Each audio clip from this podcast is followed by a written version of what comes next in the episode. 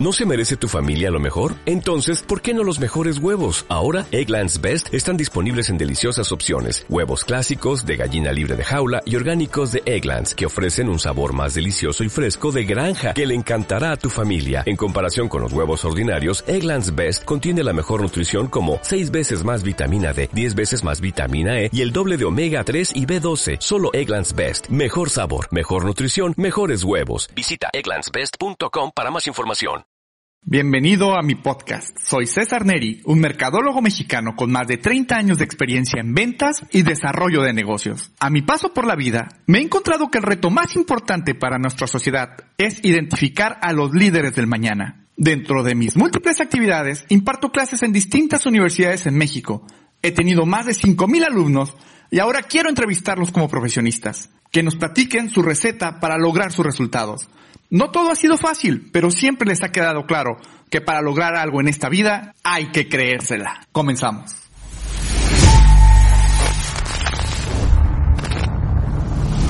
Estamos el día de hoy con un nuevo podcast. Tenemos como invitado a un personaje de la vida turística aquí en Baja California, eh, una persona que tiene en su responsabilidad mucha formación y muchas, mucha gente este, a su cargo. Trabaja actualmente en la Facultad de Turismo y Mercadotecnia, en la UABC. Está como responsable de la carrera de eh, gestión turística. No lo quiero interrumpir mucho, ahorita se lo voy a presentar para que se presente un poquito más. Alguna vez el pobrecito fue mi alumno en la, en la maestría de Administración de Empresas con énfasis en Mercadotecnia aquí en la UABC. Venía llegando, de hecho se lo trajeron de exportación, ¿no? Fue un sí. producto de exportación llegado directamente de Sinaloa, si no mal recuerdo. Entonces, eh, Alejandro, pues un gustazo que estés aquí con nosotros. Gracias por la invitación, gracias por estar, por aceptar la invitación. Y pues, adelante. ¿Quién es Alejandro?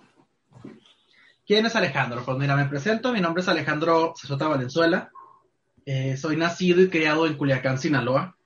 Viví allá alrededor de 25 años. Aquí en Tijuana tengo apenas ya nueve años recién cumplidos, hoy en, en enero. Este, soy licenciado en Administración Turística de formación. Antes de eso estudié también lo que fue un, una carrera técnica en hotelería y esto fue lo que me fue llevando como al turismo. Posteriormente, como lo mencionas, estudié la maestría en Administración con énfasis en Mercadotecnia y actualmente estoy estudiando mi doctorado en Turismo. Eh, toda mi vida me ha apasionado, o toda la parte laboral, ya más profesional, me ha apasionado, apasionado el giro de alimentos y bebidas he trabajado en otras, empresas turísticas, eh, sin embargo, lo mío, lo mío es lo de alimentos y bebidas y actualmente también funjo como capacitador de restaurantes. A su vez trabajo con la Canirac, que es la Cámara Nacional de la Industria de Restaurantes, Alimentos Condimentados. Trabajo actualmente con Canirac Tijuana, Tecati Rosarito, apoyándolos con diferentes cursos y pues en todas las ideas que de repente se nos ocurren o programas, proyectos, en la Facultad de Turismo y Mercadotecnia, que es actualmente donde trabajo. Pero en Tijuana tengo nueve años apenas. Apenas, o sea, fíjense, apenas quiere decir, este, de aquí no me sacan, ¿no? De aquí, de aquí para adelante, ¿no? Claro, claro. Es, es que Tijuana es una tierra de oportunidades y a, a, todos los que llegamos de fuera nos abre el, nos recibe con, con los brazos y el corazón abierto, ya depende de uno hasta dónde puede llegar y qué es lo que quiere hacer, ¿no? Qué, qué, padre, qué bueno que lo dices, Alejandro. Te, te comento y te comparto que, que, la mayoría de la gente que disfruta de este podcast no es gente de México, es gente que lo, que lo consume fuera del país. Y como que siempre llama la atención esto de Tijuana, ¿no? Siempre hacemos referencia a Tijuana. Nosotros estamos grabando directamente en Tijuana. Tijuana, pues es una palabra eh, mundialmente conocida. Desgraciadamente, los estándares de las, del nombre de la ciudad no está conocida o no había estado conocida como un lugar muy bonito, un lugar de referencia para visitar. Sin embargo, cada vez es más y, y mejor, diría un, un, mal uso de la palabra, más mejor la visita a Tijuana, el concepto de la, de la oferta turística, la parte gastronómica, pues una delicia, sin duda hemos estado categorizados, hemos, ¿no? Dice la mosca del arado, hemos uh -huh. estado caracterizados, hemos estado contemplados dentro del top 5 de las ciudades con la mejor comida de todo el mundo. Eso es increíble y no dicho por, por mí, sino por, por grandes este, empresas o grandes consorcios de la parte de, turismo y la parte de, de, negocios. Entonces esto está muy padre, ¿no? Sin embargo, Alejandro, la idea de este podcast es que muchos de tus alumnos, que tú tienes la responsabilidad actualmente ahorita de coordinar esta, esta rama o esta área de la, de la facultad, que es la parte de la gestión turística, me encantaría poder a través de este podcast nos ayudaras a compartirles ese foie, esas ganas, esa motivación de decir, sí se puede, porque ahorita pues nos platicas y pues se oye muy, muy padre, ¿no? Y muy redundante tu, tu currículum, lo que estás haciendo, lo que, lo que implica. Pero seguramente, digo, seguramente, y te pregunto porque a mí yo hablo en primera persona, yo también soy técnico en turismo y también soy licenciado en turismo y me tocó hacer algunas especialidades en la parte de, de, hotelería. Sin embargo, la vida me llevó por la parte de la mercadotecnia y ahorita vamos a platicar por qué me pasó esa situación. Tú estás al frente de una rama muy interesante, muy padre, muy bonita, que me encanta, que es la gestión turística.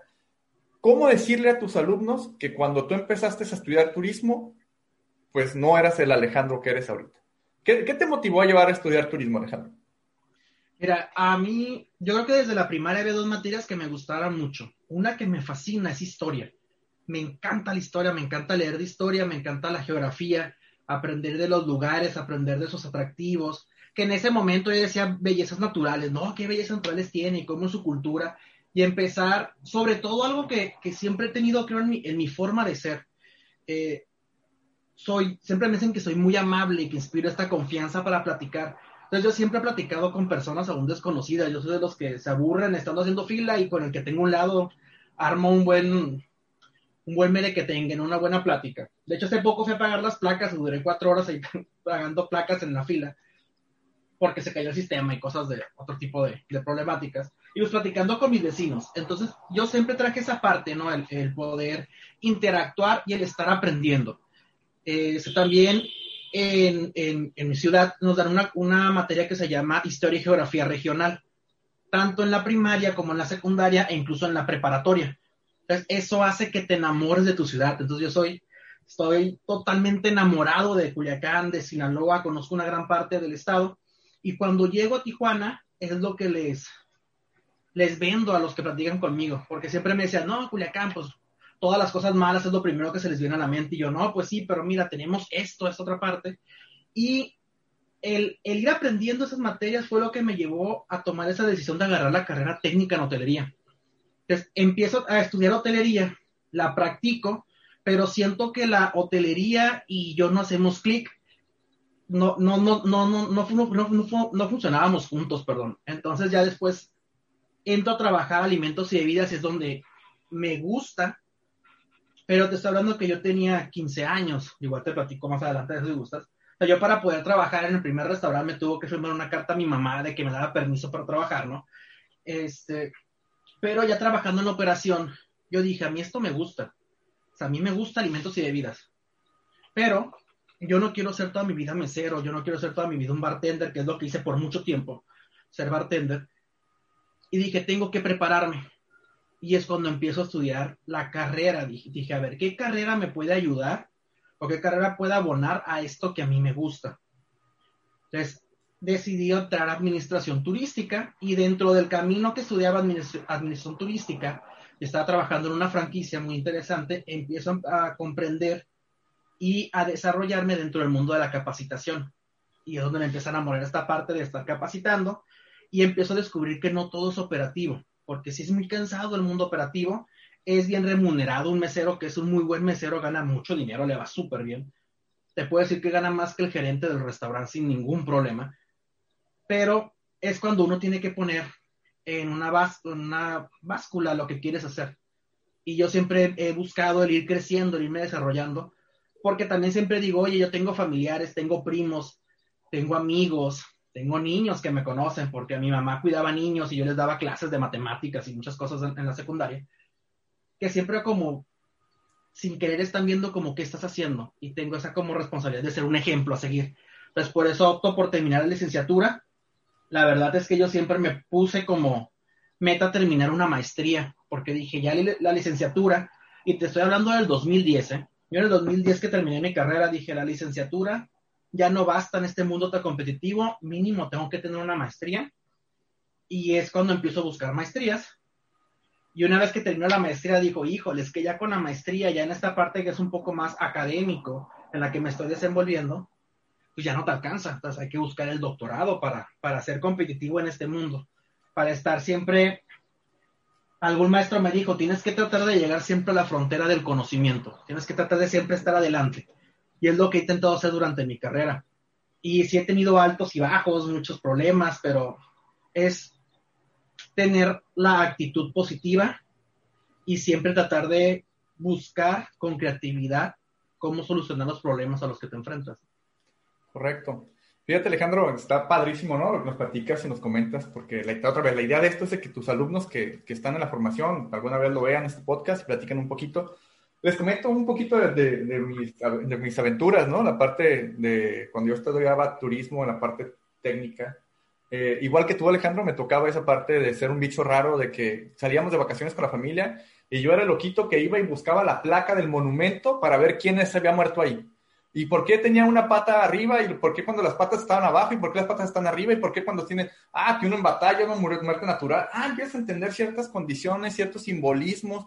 Eh, igual que tú, eh, bueno, yo soy de Guadalajara y en Guadalajara pues también la parte turística, pues es una ciudad que vive del turismo, es una ciudad que tiene muchísima fortaleza turística y pues nos enseñan muchísimo eso del turismo y a ser muy orgullosos de tu ciudad como tú comentas, muy bien comentas, la parte de Sinaloa, curiosamente la etiqueta aquí en Baja California de Sinaloa, pues a lo mejor no es muy bien vista, pero porque a lo mejor no conocen la riqueza de lo que implica Sinaloa. O sea, si tú estás, hablando de un Culiacán y tú sabes que en Culiacán se hablan muchas cosas no positivas, pero también sabes que hay un poder adquisitivo increíble y un muy buen gusto.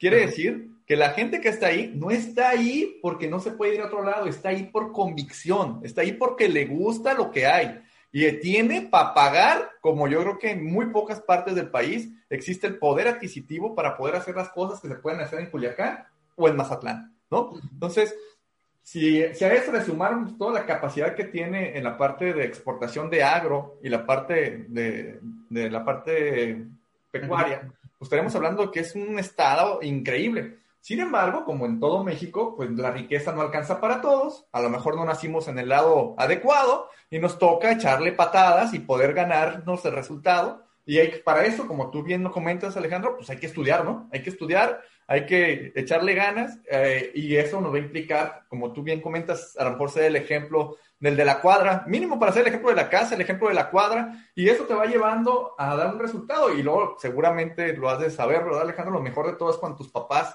tu mamá, tu papá dicen, wow, mi hijo, ¿no? Ahí va mi hijo, oye, qué padre. Mi hijo terminó la maestría, mi hijo terminó, está estudiando el doctorado y ahí le está, y ahora ya coordina esto. Pero ahora platícanos, Alejandro, ¿cómo llegaste a Baja California? ¿Quién te, quién te, quién te importó? ¿Quién te exportó de allá y quién te importó acá? Mira, ahí te digo, eh, la decisión en el 2010 era quiero estudiar una maestría. Entonces yo lo, lo platicé con mis papás. De hecho, yo entré a una maestría en mi universidad, en la que era Universidad de Occidente, ahora Universidad Autónoma de Occidente. Eh, yo estaba en una maestría y lo que se me hizo muy padre de esa maestría en la que yo estaba es que estaba vinculada la maestría y el doctorado. O sea que en cuatro años tenías dos grados. Entonces yo dije, oye, para el 2014 ya voy a ser doctor mágico, voy a poder volarme, voy a testar en todo lo que quiero lograr. Porque también hay que considerar que, por ejemplo, yo en, restaurantes, en alimentos y bebidas, que es mi área, trabajo desde el 2005 sin, sin parar. Es algo que a mí me fascina. Entonces yo traía 2005 durante la prepa mis prácticas, en el 2010, o sea, yo en la primera vez que no trabajé tenía 15, más para atrás me voy, ¿no? Pero bueno. Entonces, yo ya tenía una experiencia laboral y yo ya era alguien en Culiacán, yo ya tenía mi nombre hecho. O sea, yo, yo no batallaba para conseguir un trabajo. A mí me iban y me buscaban y se peleaban porque yo trabajara en sus restaurantes. Allá administrando, te digo que me tocaron hacer cinco inauguraciones de restaurante siendo gerente y contratando al personal y haciendo toda la logística. Entonces, ya en el 2012, eh, la maestría en la que yo estaba en mi universidad se cancela, eh, la cierran porque no éramos el límite de alumnos y la cierran, no se cierra el programa. Yo empiezo a buscar más universidades y encuentro una que estaba en Guadalajara, precisamente creo que en, tu universidad, en la Universidad Autónoma de, de Guadalajara, estaba la de UABC, estaba una en Ciudad de México. Entonces yo era de que, híjole, pues cómo yo voy a salir de, de mi casa, cómo, cómo, cómo irme a lugares que realmente no, no tienes esta familia, tu familia nuclear que te apoye. Entonces, pues bueno, empecé a buscar información, para eso pues yo andaba de, de novio mi ahora esposa, vivía aquí ya en Tijuana. Y ella, de hecho, ella, a ella la conoció primero la, la doctora Lobo, que fue la que me entrevistó y todo. Eh, conoció primero a, mi esposa, porque ella dio toda la información porque yo estaba en el restaurante, serena madrugada, y ella iba preguntaba, ¿no? de que vaya la convocatoria. Entonces yo, la, yo lanzo, yo busco, las otras dos maestrías este, no abren, abre Baja California, yo mando todos mis papeles para acá, vengo, hago los exámenes, y pues bueno, por azares del destino soy aceptado aquí en, en, Baja California. Y pues como te digo, aquí estaba este, ya mi novia, tenemos dos años de, de, noviazgo, ella aquí en Tijuana y yo en Culiacán, estábamos a la distancia.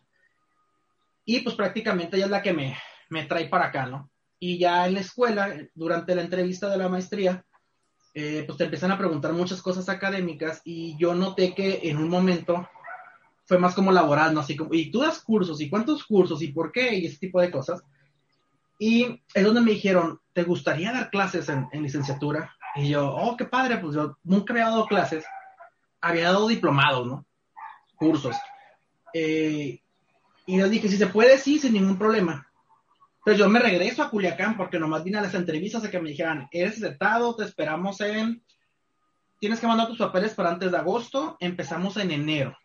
Un 12 de enero comenzamos. Del 2012, más o menos, ¿sí? Cuando me perdido con la fecha, sí, 2012.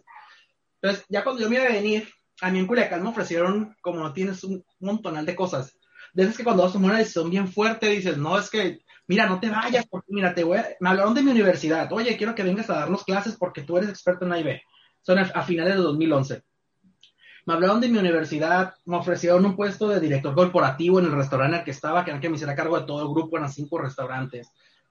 Este, me estaban hablando de, que se iba a abrir gastronomía en la autónoma de, de Sinaloa entonces tenía muchas oportunidades de crecimiento, pero dije, bueno, ya es momento de hacer este cambio. Creo que es una de las decisiones más difíciles en mi vida, el, el, el decirle a mis papás, por ejemplo, porque yo vivía con mis papás, ¿saben qué? Este, me voy a Tijuana. ¿Y cómo te vas a ir hasta allá? Está muy lejos. Porque pues yo soy, el, yo soy el bebé de la casa, yo soy el chico. Entonces mi hermano para esto el mayor ya vivía en ese tiempo, él estaba viviendo en Los Ángeles y yo, pues ya me voy también yo y nomás les quedó la hija, ¿no? En medio de Culiacán. Y sí es muy complicado este cambio.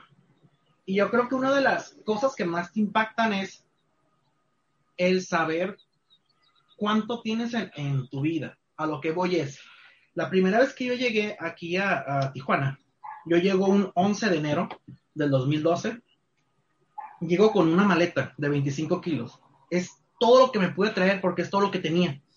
Me dijeron, te vas, voy con mi ropita, llegué yo, yo aquí a Tijuana, llegué con una maleta, con muchas ilusiones, muchos sueños.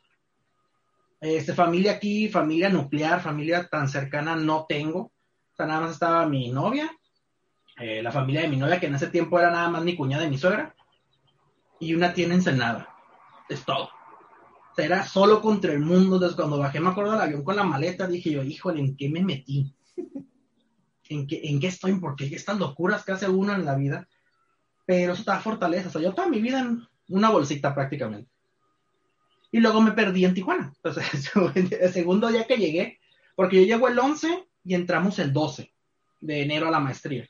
Clases de 7 a 10 de la noche el viernes, mi generación era viernes de 7 a 10 y sábados de 8 a 2, ¿no?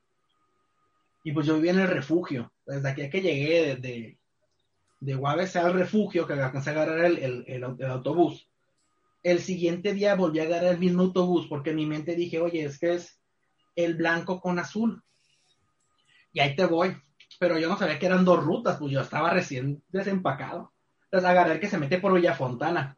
Entonces yo lo agarré a las 7 de la mañana porque dije yo, una hora, si la hago, claro que voy a llegar. ¿Cómo no voy a llegar? No, llegué como a las nueve y media a la, a la clase, nueve veinte.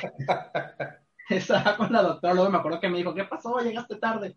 Y yo, pues es que el camión me perdí, o sea, vengo llegando, que, que soy nuevo en la ciudad y traigo el nopal todavía. En... Oye, Alejandro, te interrumpo, ¿le hubieras dicho a la doctora Loba que te diera raya, vivía en el refugio en esa época?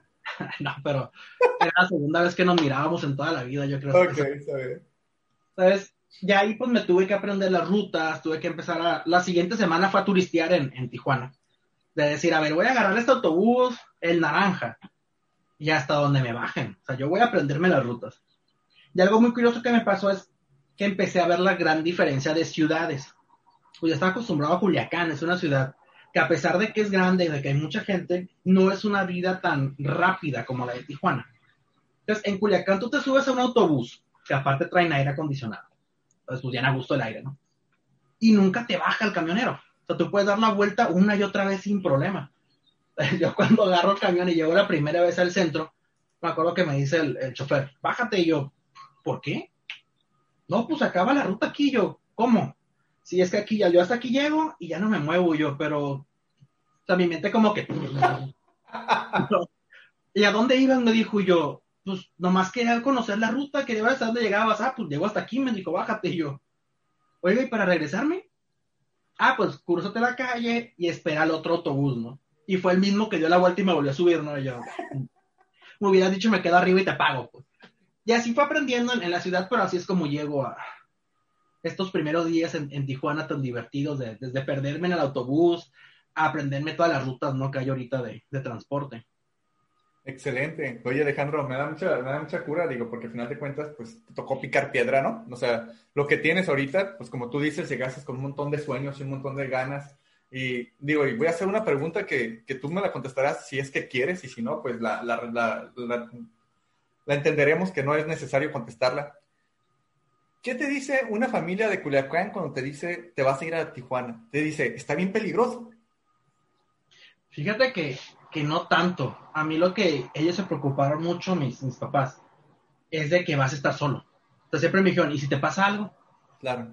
¿Y cómo le vas a hacer? Y yo, pues, ya me las averiguaré, ¿no? O sea, tengo que, tengo que crecer. Digo, ya tenía 25 años, no es como que me vine de, no me vine de 18, de 15, ¿no? Ya estaba grande, pero tenían esa preocupación del qué vas a hacer, en dónde vas a trabajar porque también hay algo bien interesante es que a pesar de que yo traía mi currículum ya armado con cursos y con todo lo que había hecho, a final de cuentas eran empresas de Culiacán. Y aquí yo no era nadie. O sea, yo aquí no tenía alguien que pudiera decir, yo lo respaldo, yo sé que él sabe trabajar. Aquí me tocó ir poco a poco, este, aprendiendo, poco a poco haciéndome del nombre, este, poco a poco que me identificaran. De repente, eh, llegué siendo nada y es volver a empezar toda la, vida laboral a, lo que tengo ahorita, ¿no? Mucho, poco, pero pues es lo que he ido trabajando. Por ejemplo, muchos me dicen de repente, oye, ¿cómo le haces para dar cursos en Canirac? Porque vemos que das cursos muy seguidos y yo, pues sí, pero es que una, pues ya tenía preparación. Y realmente, ¿cómo llegué a Canirac? Llegué por las clases. Porque cuando yo empiezo a dar clases en UABC, la materia de operación de establecimientos de alimentos y bebidas, había una unidad que es la de bar. Y a eso yo me dediqué mucho tiempo. Digo, yo no tomo alcohol. Nunca he tomado alcohol. No me gusta el alcohol, pero sé preparar muy buenas bebidas. Entonces, le digo a la, a, la a la doctora Lobo, que en ese momento ya era la coordinadora de gestión turística, le digo, estaría bien padre que pudiera hacer talleres con los muchachos para que la clase no quede tan teórica. Y ella ahora me dijo, va, pues hay que hacerlo. Y yo, pero ¿dónde? ella me dijo, espérame, y ella me contactó con Canirac. Entonces los de Canirac subieron a ver mi clase, y cuando empiezan a ver mi clase es como de que, oye, ¿y no pudieras hacer esto mismo de bar, pero con restaurantes? Y yo, sí. Y así es como empecé a dar cursos con ellos por las clases. Y es donde me empiezo a dar a conocer con los restaurantes, y es donde se empiezan a, a saber quién soy por medio de la cámara, que me abrió muchas puertas. Pero he tenido como dentro de mucha suerte pero siempre creo que, que la suerte depende mucho de la preparación que tú tengas para convertirla en éxito. De acuerdo. Y algo que yo siempre he tenido es que nunca digo no. No me gusta decir no en función de los retos. Oye, hay que hacer esto, va. Oye, que por ejemplo la cena del 50 aniversario, queremos hacer una cena de gala, la hacemos. Y ahí nos ves en la organización. Oye, que este, quiero dar este curso, va. Oye, me gustaría que me dieras el curso de manejo higiénico de los alimentos. Yo te lo sé manejar que son cosas, cuando digo que no es porque no es mi área, si me sentan un curso de estrategias de mercadotecnia, oye, pues es que yo no me dedico a eso, pero te contacto con alguien que es bueno y ya, me evito problemas. Pero eso es importante también el animarse. Muchas veces nos quedamos con las ganas de hacer las cosas porque simplemente no nos animamos o porque estamos en nuestra zona de confort. Oye, Alejandro, ¿no sabes, te acuerdas cómo se llama este podcast? Este, no. Se llama Hay que creérsela. Pues ya ves. por eso te estás aquí, ¿sabes? Digo, a final de cuentas, como tú dices, llegaste sin a lo mejor un nombre que tú decías, venías a, a probar mundo, a estudiar la carrera universitaria y te fue abriendo la puerta una y otra, pero no es que no digas que no, es que te la crees y dices, ¿por qué fregado no? ¿No? O sea, a lo mejor no soy el mejor, pero estoy trabajando en ello, ¿no? Entonces, en lo que me das la oportunidad, vamos trabajando juntos, vamos desarrollando las cosas y esto implica, eh, pues, que vas mejorando cada vez más, ¿no? Sí, y aparte siempre es bueno aprender. O sea, ya una vez que tú crees que eres el que te sabes todo, ya el ego te va a matar. Pues es bien importante el, eh, el, que tú puedas aprender de otras personas. Por ejemplo, en, si recuerdas la, la generación de, de mi maestría, éramos como un grupo bien diferente, que había ingenieros industriales, mercadólogos de sistemas, yo de turismo, dos de turismo, uno de comunicación, dos de comunicación y una que era más de ingeniería de matemáticas. Éramos perfiles bien diferentes en todas las actividades. Y pues de todos fui aprendiendo, nomás me les quedaba como que viendo, decía, ¿qué está diciendo? Ah, ok, y lo que él dice, ¿cómo lo puedo aplicar yo en mi mundo laboral? Es, importante el estar aprendiendo de otras áreas y sobre todo el, el, ir creciendo como persona y creciendo como, como profesional. Oye, Alejandro, te voy a decir algo, a ver si me puedes contestar también esto. ¿Sale, vale? Te lo, te lo, digo como de turistólogo a turistólogo. ¿Sale, vale? Ok, ok.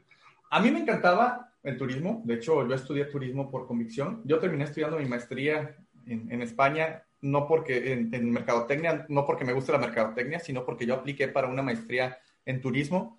Y cuando yo llegué allá, la vacante estaba llena. Entonces, la única opción que tenía para estudiar era mercadotecnia y terminé estudiando mercadotecnia, ¿no? Pero yo iba allá a querer estudiar turismo. Sin embargo, hay dos, tres cosas de las cuales siempre me puse a pensar porque trabajé igual que tú desde muy pequeño en la parte turística. Yo decía, uno, la gente en turismo, digo, y no si tengas este dato, es la segunda o la tercera profesión que más suicidas tiene. No sé si lo sepas. Otra, este, es la segunda o la tercera profesión que más divorcios genera. Sí, la tercera. Ajá. Y otra, eh, cuando tú trabajas es cuando todo mundo se divierte. Las posibilidades de estar en tu casa en condiciones importantes, dígase una Navidad, dígase un Año Nuevo, un cumpleaños, es un poquito complicado porque la parte del sector turismo, la parte del servicio, uno trabaja dando su mejor esfuerzo para que la gente disfrute el momento y que gaste, a lo mejor en dos o tres días o en una semana, lo que gasta en, lo que gana en dos o tres meses. Entonces, tenemos que hacer muy buena chamba, tenemos que ser muy buenos anfitriones, tenemos que tener muy buena actitud como tú la tienes. Sin embargo, a mí esas cosas me llamaban mucho la atención. Y la otra, llegabas y decías que tenías una carrera técnica o una licenciatura en turismo y el dueño de la empresa decía, ah, pues sí, pero pues haz fila, ¿no? O sea, del, el título no te sirve para nada. Oye, pues yo hice mis prácticas acá, yo hice en tal lado, también traigo tanta experiencia en parte turística, en tanta... Pues sí, pero pues empieza las propinas, ¿no? Empieza a trabajar, como tú dices, es un sector bastante bueno y aquí en Baja California es una maravilla la gente que trabaja en la parte de, de turismo, la parte de la mesereada, porque pues, las propinas son en dólares, ¿no? Las propinas son en dólares y la verdad es que si haces un muy buen trabajo, te va muy bien.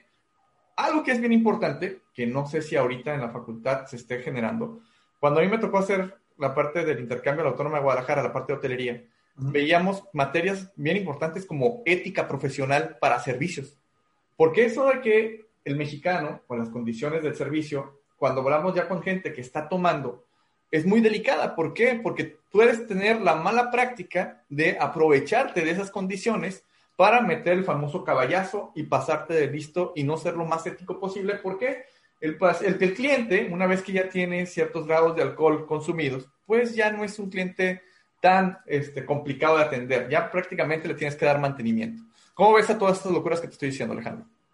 Mira, es cierto muchas de ellas, pero aquí también creo que como en cualquier industria, cualquier actividad, va a entrar tus valores personales y profesionales chocando contra lo que tú ves en el mundo real. Entonces, aquí es bien importante. Sí, por ejemplo, yo viví todo eso. O sea, a mí me tocó trabajar, te puedo decir, turnos de 18 horas. Que luego es lo que todo el mundo le decimos a los alumnos, ¿no? Ahorita, oye, no, jóvenes, yo empecé desde abajo, que miren, que... La verdad es que a mí sí me tocó, no sé, los demás supongo que también. Pero se los decimos por algo, pero a mí sí me tocó ser desde la balosa y que, pesado, que mis respetos para las personas que se dedican al área de lavado de, de losa o de blancos, es muy pesado. Eh, me tocó, por ejemplo, 14 de febrero trabajar, entrar desde las 5 de la mañana porque tenía que hacer producción para el bar y salía a las 3 de la mañana del 15 de febrero. Muy cansado, pero muy satisfecho. A lo que decías de los suicidios, probablemente sí, no tengo ese dato de los suicidios, de los, de los suicidios que hay, pero es que manejas mucho estrés. Es demasiado el estrés laboral que tú estás manejando entre las horas largas, entre que generalmente estás parado, entre generalmente es un mismo movimiento mecánico de tu cuerpo y únicamente te cansas una zona. Por ejemplo, en el bar habitualmente nos cansamos los hombros, los brazos y el pecho, pero tú estás levantando botellas y cartones.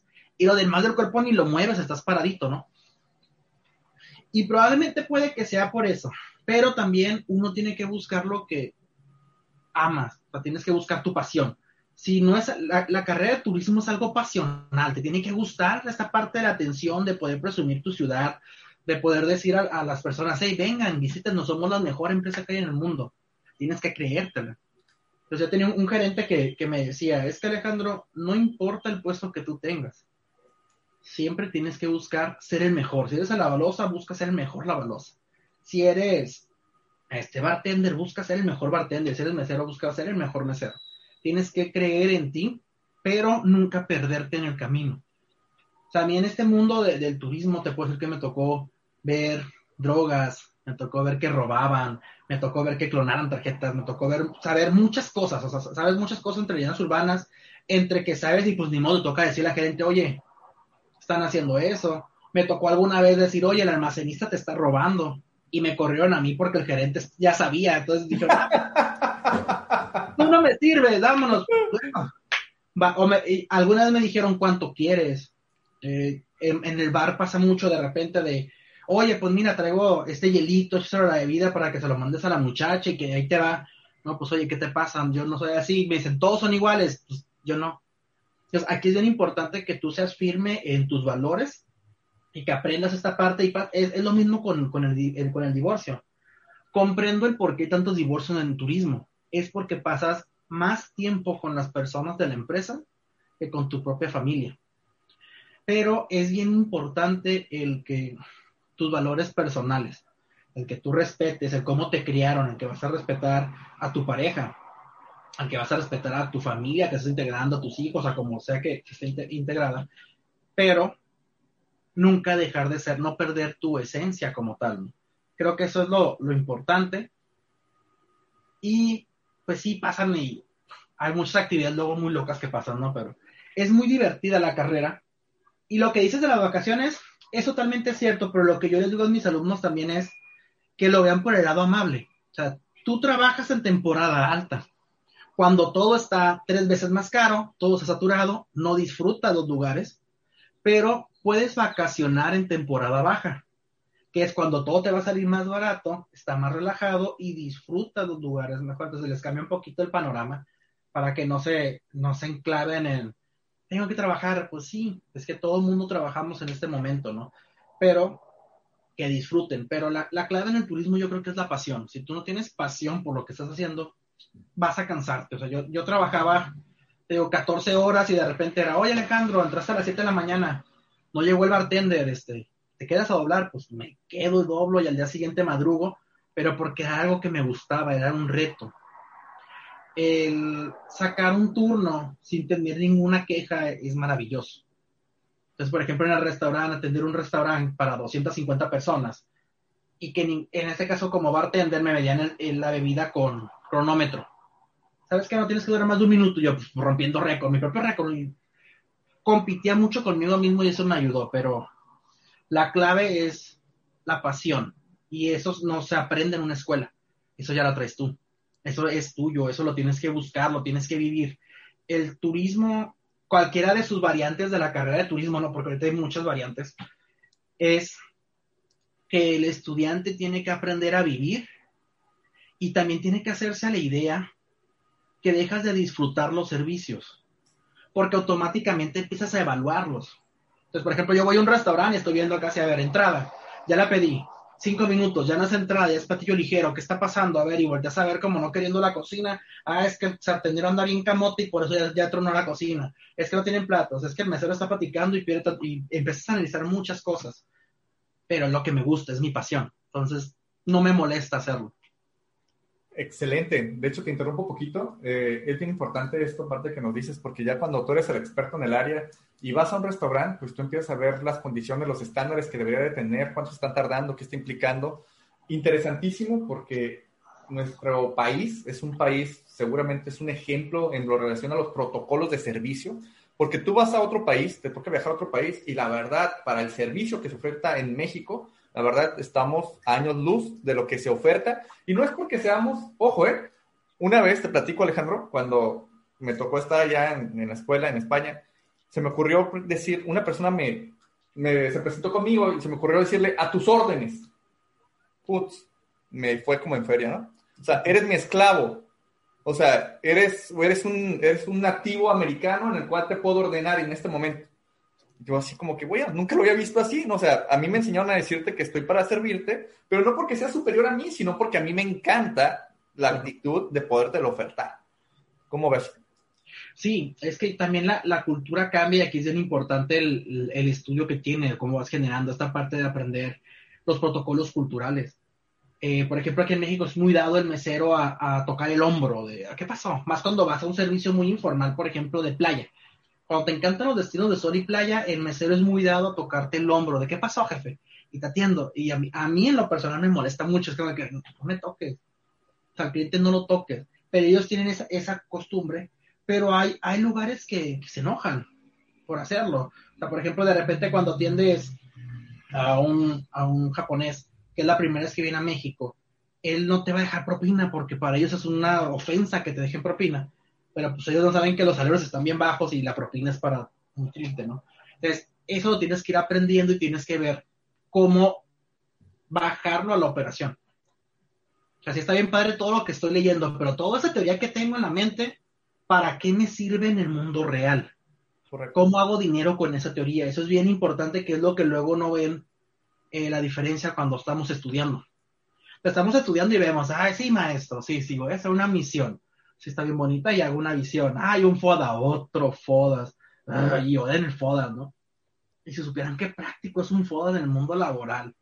O yo les digo de repente, a ver, hazme, costeame la receta. Y otra vez costeé la receta, profito. Y yo, pues es que es la clave del negocio. Salen y me hablan, oiga, profe, ¿se acuerda que me enseñó cómo costear? ¿Cómo le hago para costear? Le digo, híjole, lo que pasa es que yo ahorita es asesoría y esa ya se cobra. Claro. Entonces, eso, es otro negocio que tengo, mi asesoría, le digo. Entonces, cuando tuviste la clase hay que aprovechar. Ya les doy una terapia, ¿no? De todo lo que viste y no lo aprovechas.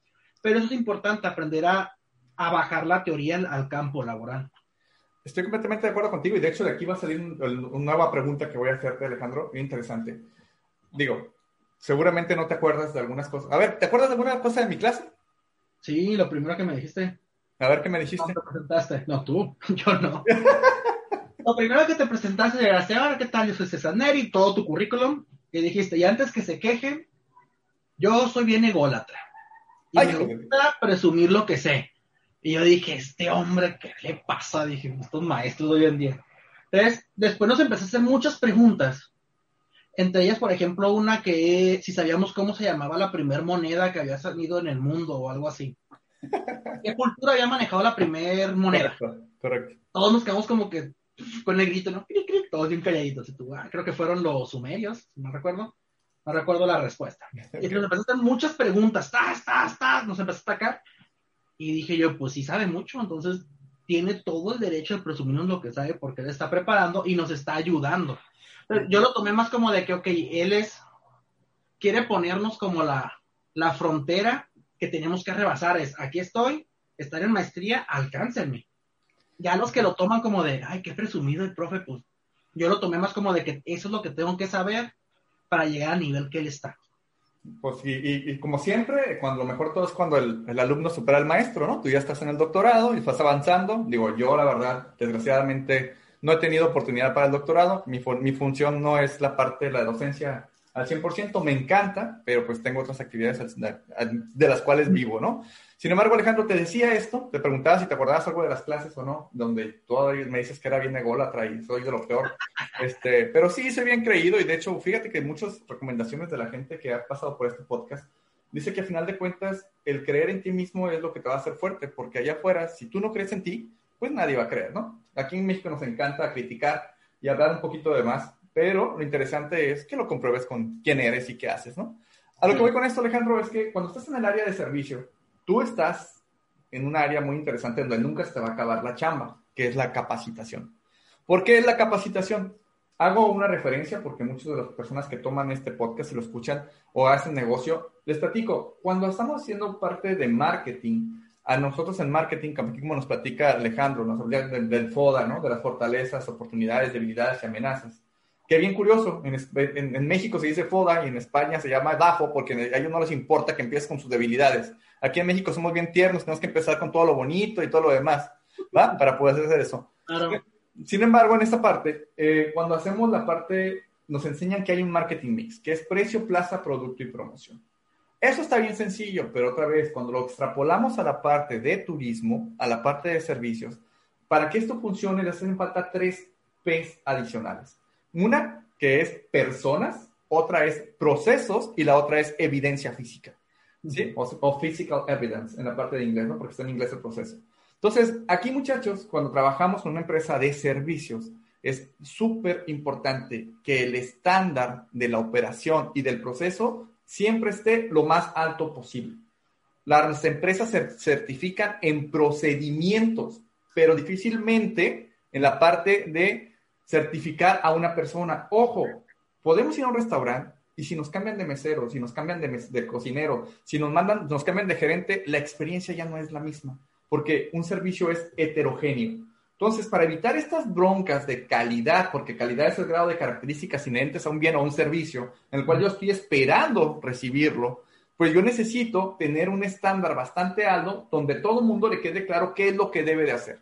Y esto se logra con una constante capacitación, ¿sí? Donde la variable persona asista a estas capacitaciones, entra a la parte de procesos y la gente se vaya bien contento porque en servicios vendemos experiencias. Entonces, al vender experiencias, pues toda la chamba que tú tienes para poder transmitir que no eres un monito más que viene y se para, sino que tienes la responsabilidad de hacer sentir a esta persona para cumplir con todos los estándares que la empresa o restaurante en el cual trabajas debe cumplir, pues se pone bastante interesante la chamba que debes de tener y la que nunca te vas a acabar. La verdad que sí está, está muy padre toda esa parte de las capacitaciones y también tiene que ver mucho agregándolo a lo que mencionas, por, por ejemplo, de las personas, otra vez el ego es muy fuerte. Entonces, cuando uno está capacitando al personal operativo, muchas veces ya cuando ve como que, ah, maestro, ay, es maestro, y como que, ah, maestro. Pero cuando se está eh, capacitando a los propietarios, al, chef, que el chef salido de no sé dónde, y que viajó por todo el mundo, y pues como tú, simple mortal, me vienes a enseñar.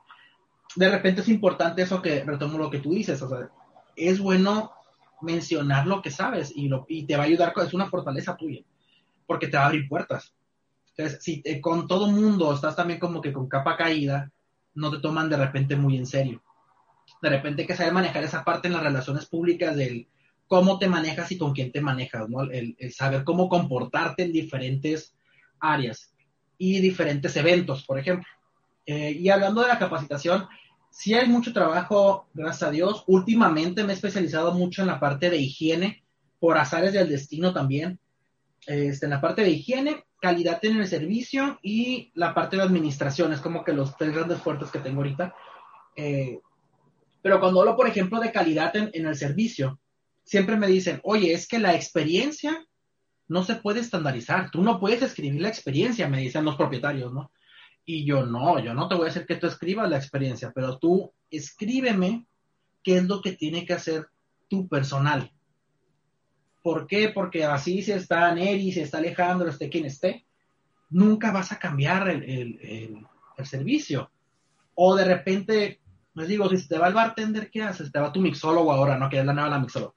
Te va el chef y cambia. O, o uno, simplemente uno como cliente llega a la taquería y ve qué taquero es ay, no está el güero, mejor me voy porque el güero hace más rico el taco. ¿Por qué? Porque le pone más carne.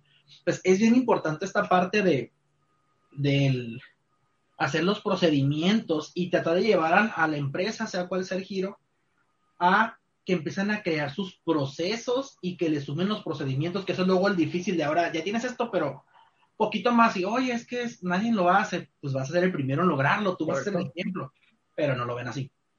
Este, y eso, por ejemplo, ahorita con toda esta crisis de COVID, que yo tuve la fortuna de ser el capacitador casi para todo el estado del protocolo de mesa segura, de hecho, fue el primero que lo vi, me tocó hacer este, las adecuaciones en conjunto con, con Canirac para presentárselo a Coepris y que ellos lo aprobaran. Este, el decirles, tienes que hacer un manual de procedimientos de higiene, fue como que les tronara el cerebro de, ¿cómo crees? Y yo, es que es fácil. Mira, aquí está la norma y, ¿qué norma? Yo, la norma 251 que hace esto. Aquí está escrito nomás, bájalo a los empleados para que empieces a seguir toda esta parte. el simple hecho es el problema que les ocasionaba el que le tuvieran que decir al cliente, disculpe, le tengo que tomar la temperatura? Porque les daba vergüenza decirle al cliente eso. Y yo, no, no te da vergüenza, es parte de. Que ayudó mucho que hubo muchos empresarios de restaurantes, principalmente los jóvenes, que de volada se sumaron y dijeron, va, eso necesitamos para abrir, lo hacemos. Y empezaron a poner el ejemplo. Pues de repente muchas veces lamentablemente siempre esperamos a que alguien más dé como que el pasito para luego empezar a seguir. Pues aquí es donde también entra el, concepto de liderazgo. ¿Tú qué quieres ser? ¿Quieres ser líder en tu área o quieres ser un seguidor? Pues eso es bien importante en las empresas. Para la, una gran parte de las empresas, lo más fácil es voltear a ver qué hace mi competencia, sube precios, subo, precios, por una promoción. Yo también no tengo idea por qué la puso, pero yo también la voy a poner. Entonces, de repente dicen, porque a mí no me funciona igual que él, porque a mí Uber Eats no me funciona, pero el restaurante Neri sí vendemos lo mismo, pues porque es un segmento de mercado, un nicho de mercado totalmente diferente, porque Neri consigue los insumos muchísimo más barato que tú y el 42% que te cobra Uber a él no le afecta, pero a ti sí. Y es lo que ellos de repente no, no quieren ver. Te digo, el gran problema o el reto que tenemos que todos es salir de la zona de confort. Y ese te va a seguir siempre. Ese gran reto, creo yo. Excelente. Ahora, Alejandro, estás como responsable de la parte de la gestión turística en la Facultad de Turismo y Mercadotecnia. Para la gente que no conoce mucho de, de Baja California, les quiero comentar que la Escuela de Turismo, como inicialmente este, dio entrada a esta formación que tenemos, eh, fue una de las primeras carreras que se ofertó por parte de la UABC. Estamos hablando que somos este, miembros fundadores, ¿no? De, de, la parte de la UABC. Y posteriormente, digo, yo todavía fui licenciado en turismo y hace algunos 10, 12 años, 14 años, se mandó a la parte de gestión turística, ¿sí? donde la idea de esto es complementar ciertas cosas y llevarlo un poquito más al plano operativo, ¿no? Donde la gente entienda un poquito más desde la operación y desarrolle cosas más específicas. Sin embargo, me gustaría que nos platicaras, Alejandro, porque también seguramente, imagínate que mañana alguien dijera, ¿sabes qué? Eh, escucha este podcast porque está ahí el coordinador de la, de, ahí en la Facultad de Turismo y Mercadotecnia, el mero mero de la parte responsable de, de la gestión turística y nos platicó cosas bien interesantes. ¿Cuál es la formación o cuál es la vocación de un egresado de esta carrera, Alejandro? Mira, el, el, el, gran cambio que se hizo y luego es un pleito que tenemos, ¿no? El que si se dice turistólogo o si se dice turismólogo. Y es el gran pleito entre las carreras, ¿no? Que para mí es como de que, bueno, somos amigos, hacemos lo mismo, hay que unirnos, ¿no? Pero esta parte de la gestión turística, enfocamos más al alumno al lado gerencial, al lado gerencial de las empresas turísticas, enfocándonos principalmente en, en organización y desarrollo de eventos, en hotelería y en alimentos y bebidas. Son como las tres grandes áreas que tenemos de especialidad, por así decirlo. Entonces, ¿qué le enseñamos al alumno? Si primero se le enseña esta parte operativa, donde, por ejemplo, nosotros en la carrera tenemos la, la materia de servicio al cliente y somos de las pocas licenciaturas que tienen una materia o una asignatura enfocada al servicio al cliente, porque la mayoría suponemos que ya lo traemos. Entonces, en el servicio al cliente es una materia muy interesante que de repente tenemos alumnos de otras carreras con nosotros tomándola para ver qué pasa, ¿no? Pero bueno, ¿qué, ¿en qué lo enfocamos? En la parte de la administración, que él pueda hacer estrategias, que el alumno pueda generar una estrategia que ayude a la empresa a salir adelante o que su emprendimiento no fracase en el intento. Nosotros tenemos varios egresados de los últimos que han salido que tienen sus propias empresas. Este, unos de ellos han puesto pequeños restaurantes, otros han puesto empresas organizadoras de eventos. Pues poco a poco va, avanzando esta parte. Tenemos alumnos que están en la parte de gerencias intermedias de momento en, en hoteles. Porque también es muy honesto decirles que es muy complicado el que un egresado salga y le den la gerencia general de un hotel, ¿no? Más aquí en la región, habitualmente lo que se hace con las gerencias es que los mandan a otro estado para evitar tener mafias y que se pueda prestar a que estén haciendo mañas, ¿no? Entonces, el perfil que se busca formar en el alumno es que él pueda crear estrategias que apoyen en la gestión, que gestión se maneja como sinónimo de administración, de cualquier empresa turística, que puedan hacer un uso, sería eficiente de todos los recursos que tiene la empresa para tomar decisiones y poder hacer análisis con ellos y, estar siempre mejorando. Excelente. Pues miren muchachos, para la gente que esté interesada en la parte de, poner su propio negocio, la parte de la gestión turística, como decíamos, pues aquí tenemos una muy buena, muy buena este, oportunidad. La facultad está bastante interesante porque empezamos con un tronco común donde está la gente de turismo y mercadotecnia en el mismo, en los mismos salones. Y si no mal recuerdo, Alejandro, estamos por sacar una nueva carrera en la misma facultad, ¿no? Sí, ya está bajo aprobación de Consejo Técnico, se viene gastronomía también a Tijuana. Y te comento también, por ejemplo, que también estamos para en espera de votación de Consejo Técnico para la actualización de la carrera de gestión turística. Ya hicimos todo el cambio del nuevo plan y adaptado más al mundo real al que nos enfrentamos. También la de mercadotecnia se está haciendo el plan. O sea, vienen las actualizaciones de las carreras más eh, la carrera de gastronomía a Tijuana.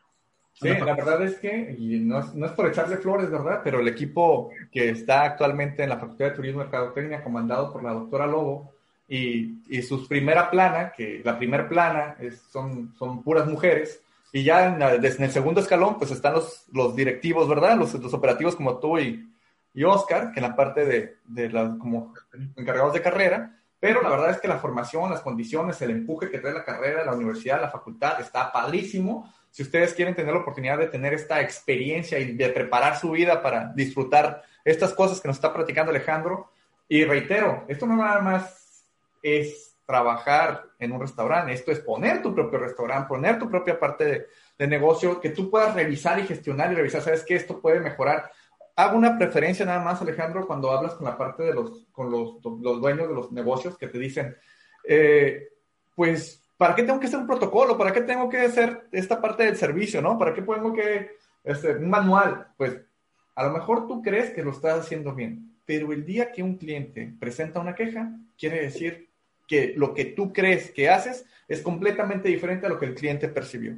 Un cliente herido están tus redes sociales, están los hashtags, están, o sea, te hace pedazos la empresa por no tener cuidado en estas cosas tan importantes que se pueden ver en esta carrera. ¿Cierto, Alejandro? Sí, entonces ahí, por ejemplo, también otra frase que de repente nos dicen, eh, que es, es que si yo tengo 40 años haciendo lo mismo, ¿por qué tengo que cambiar?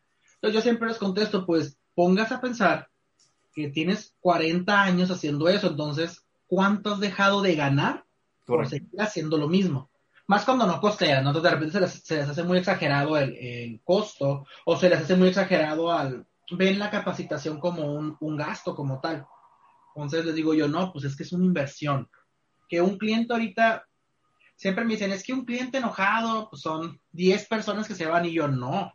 Es que eso era en la mercadotecnia cuando era la mercadotecnia antigua. Ya una vez que aparece en las redes sociales, pues saquen promedio de, ya les empiezo a preguntar, a ver, ¿tú cuántos amigos tienes en Facebook? ¿no? Que es como la red social más utilizada actualmente entre personas ya adultos más grandes, ¿no? 30 para arriba. Nada, pues que yo mil y cacho, no, yo cuatro mil. Entonces, un comentario que tú pongas de cualquier empresa mal, tus contactos van a creer que es cierto. Pero, por ejemplo, yo soy maestro. Yo publico algo y mis alumnos van a decir, el profe sabe, es cierto, y le creemos y compartimos, vámonos Entonces, ya ahorita también la, credibilidad de la persona es más fuerte que la de la empresa.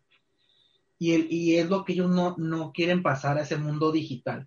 Pero sí, el, contestando a tus, preguntas, sí estamos haciendo mucho trabajo. Actualmente ahorita haciendo un comercial, estamos, tenemos un ciclo de capacitaciones enfocadas al turismo, donde invitamos a egresados, la condición que, que le puse a los chicos de servicio social que me apoyan en estas actividades es que los que dieran las pláticas no fuéramos maestros de la facultad, porque luego habitualmente siempre es como de que los mismos maestros en todo, ¿no? Entonces dije, busquen a egresados y que ellos nos platiquen su experiencia, quiero saber qué están haciendo, que ellos les platiquen a los alumnos el cómo les fue con COVID, el cómo les está yendo cuando se egresaron, porque tal vez si uno se los dice, nosotros se lo decimos y ya dicen, ay, pues sí, profe, pero usted se egresó hace mil años, pues sí, o sea, ya, ya la, la diferencia generacional ya es un poquito más amplia en mi caso, por ejemplo.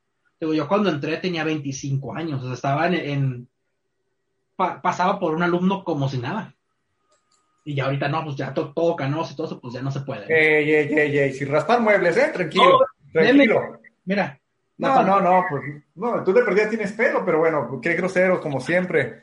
Oiga, licenciado, doctor, este, porque ahorita está, usted está estudiando el doctor, el doctorado en turismo y está bien avanzado, pero el tiempo se nos está acabando, don, don doctor Alejandro. Oiga, don doctor, este, por favor, para cerrar, ¿qué recomendación tiene para sus alumnos y la gente que está escuchando este podcast? Lo primero, que se desarrollen profesionalmente en algo que realmente aman. O sea, lo primero que deben de preocuparse, preguntarse es qué es lo que a ellos les gusta, qué es lo que les llena, porque es muy cierto, la carrera que tú estudies o la actividad a la que te dediques, aunque no hagas una licenciatura o algo así, es como un matrimonio, lo vas a vivir y lo vas a sufrir. Entonces, primero busquen qué te gusta, después especialízate en lo que te gusta, prepárate, aprende de los mejores, busca qué está pasando en todo el mundo, no te quedes tan local. Ahorita en internet puedes encontrar manuales, libros, podcasts, puedes encontrar entrevistas de muchísimas personas, tenemos demasiada información a las manos gratuita, hay que aprovecharla y siempre concéntrense en qué hacer con toda la información que tienen para que puedan hacer un plan, hagan un plan de carrera. Yo les platico, por ejemplo, luego se ríen, digo, es que yo planeé mi vida, o sea, ya que vi que me iba a quedar aquí en Tijuana, dije, a ver, 2012 me voy a quedar aquí. Bien, lo primero es, me voy a casar, después saco casa, saco un carro, ya con carro tengo a mi niña para andar batallando en las calafas. Y es como he ido como que el caminito más otros planes que ya tengo en mente. Pero es importante que ellos vemos administración durante toda la carrera, que apliquen eso en su vida personal y les va a funcionar muchísimo. Excelente, digo, y no, no, no quiero decir que excelente porque estás aquí, pero me, queda muy claro y creo que estoy muy, muy de acuerdo con lo que acabas de decir. Y ojalá y nuestros alumnos que ahorita se quieren comer el mundo y que tienen una condición interesante. Ojo, aquí hay mucho tema, seguramente nos pasaríamos horas platicando. Las nuevas generaciones, a mí me ha tocado que, que les platicas que hay que trabajar 24 horas y 2, 18 horas sin parar y por el servicio te dicen, no, por favor, está muy padre su, su historia, pero no, gracias, yo todavía quiero vivir, disfrutar, conocer y todo lo demás. Traen otro, traen otro chip definitivamente. Sin embargo, digo, algo, algo podemos compartirles como experiencia, lo que ya nos ha tocado. Y reitero, aquí nos tocó vivir, hay que echarle muchas ganas. Te platico, Alejandro, este, y a toda la gente que nos está escuchando, es un, este es un podcast que también se produce en YouTube y también se produce en Facebook e Instagram. Entonces, lo que estamos platicando, tenemos ahorita un set de bastantes cámaras donde estamos produciendo esta información, donde van a poder ver la información de Alejandro. De hecho, ahorita van a, van a aparecer en el video unos códigos de realidad aumentada donde ustedes van a poder revisarlo a través de su celular, los datos de contacto de Alejandro, por si a ustedes les interesa tener más información de lo que es la carrera, de lo que es la capacitación, de los trabajos que él está haciendo, de lo que implica vivir en Tijuana, pues queremos una excelente referencia a través de esto, pero ah, para esto les voy a pedir que se metan al video, que están, reitero, en redes sociales o que está en el canal de YouTube de Hay que creérsela para que encuentren toda esta información tan importante que Alejandro nos acaba de compartir y sus datos de contacto para que no lo pierdan de vista y tengan ahí este, los negocios que se necesiten. ¿Qué te parece, Alejandro? Súper bien y cualquier cosa con toda confianza, por favor, este, envíenme correo, lo contesto relativamente rápido y cualquier duda que tengan en la que crea que les puedo apoyar, estoy para servirles, es parte de la frase de la formación, pero me encanta entonces poder compartir lo que es el turismo, poder compartir la, la pasión por esta actividad. Eh, lo que hago me fascina, todos los días me, me, despierto y doy gracias a Dios porque estoy haciendo lo que me encanta. Entonces, eso es muy importante. Y pues cualquier duda que tengan, estoy para, para servir en lo que crean que puedo apoyarles. Excelente, doctor este, Zazueta. Muchísimas gracias. Muchísimas gracias por su tiempo. Pues bueno, nos despedimos. Muchísimas gracias. Muchas gracias por quedarte hasta el final de esta conversación. Espero en verdad que esto te aporte algo en tu vida, que te ayude a tomar mejores decisiones. Te espero en el próximo capítulo y no olvides que para lograr lo que tú quieras, primero hay que creérsela.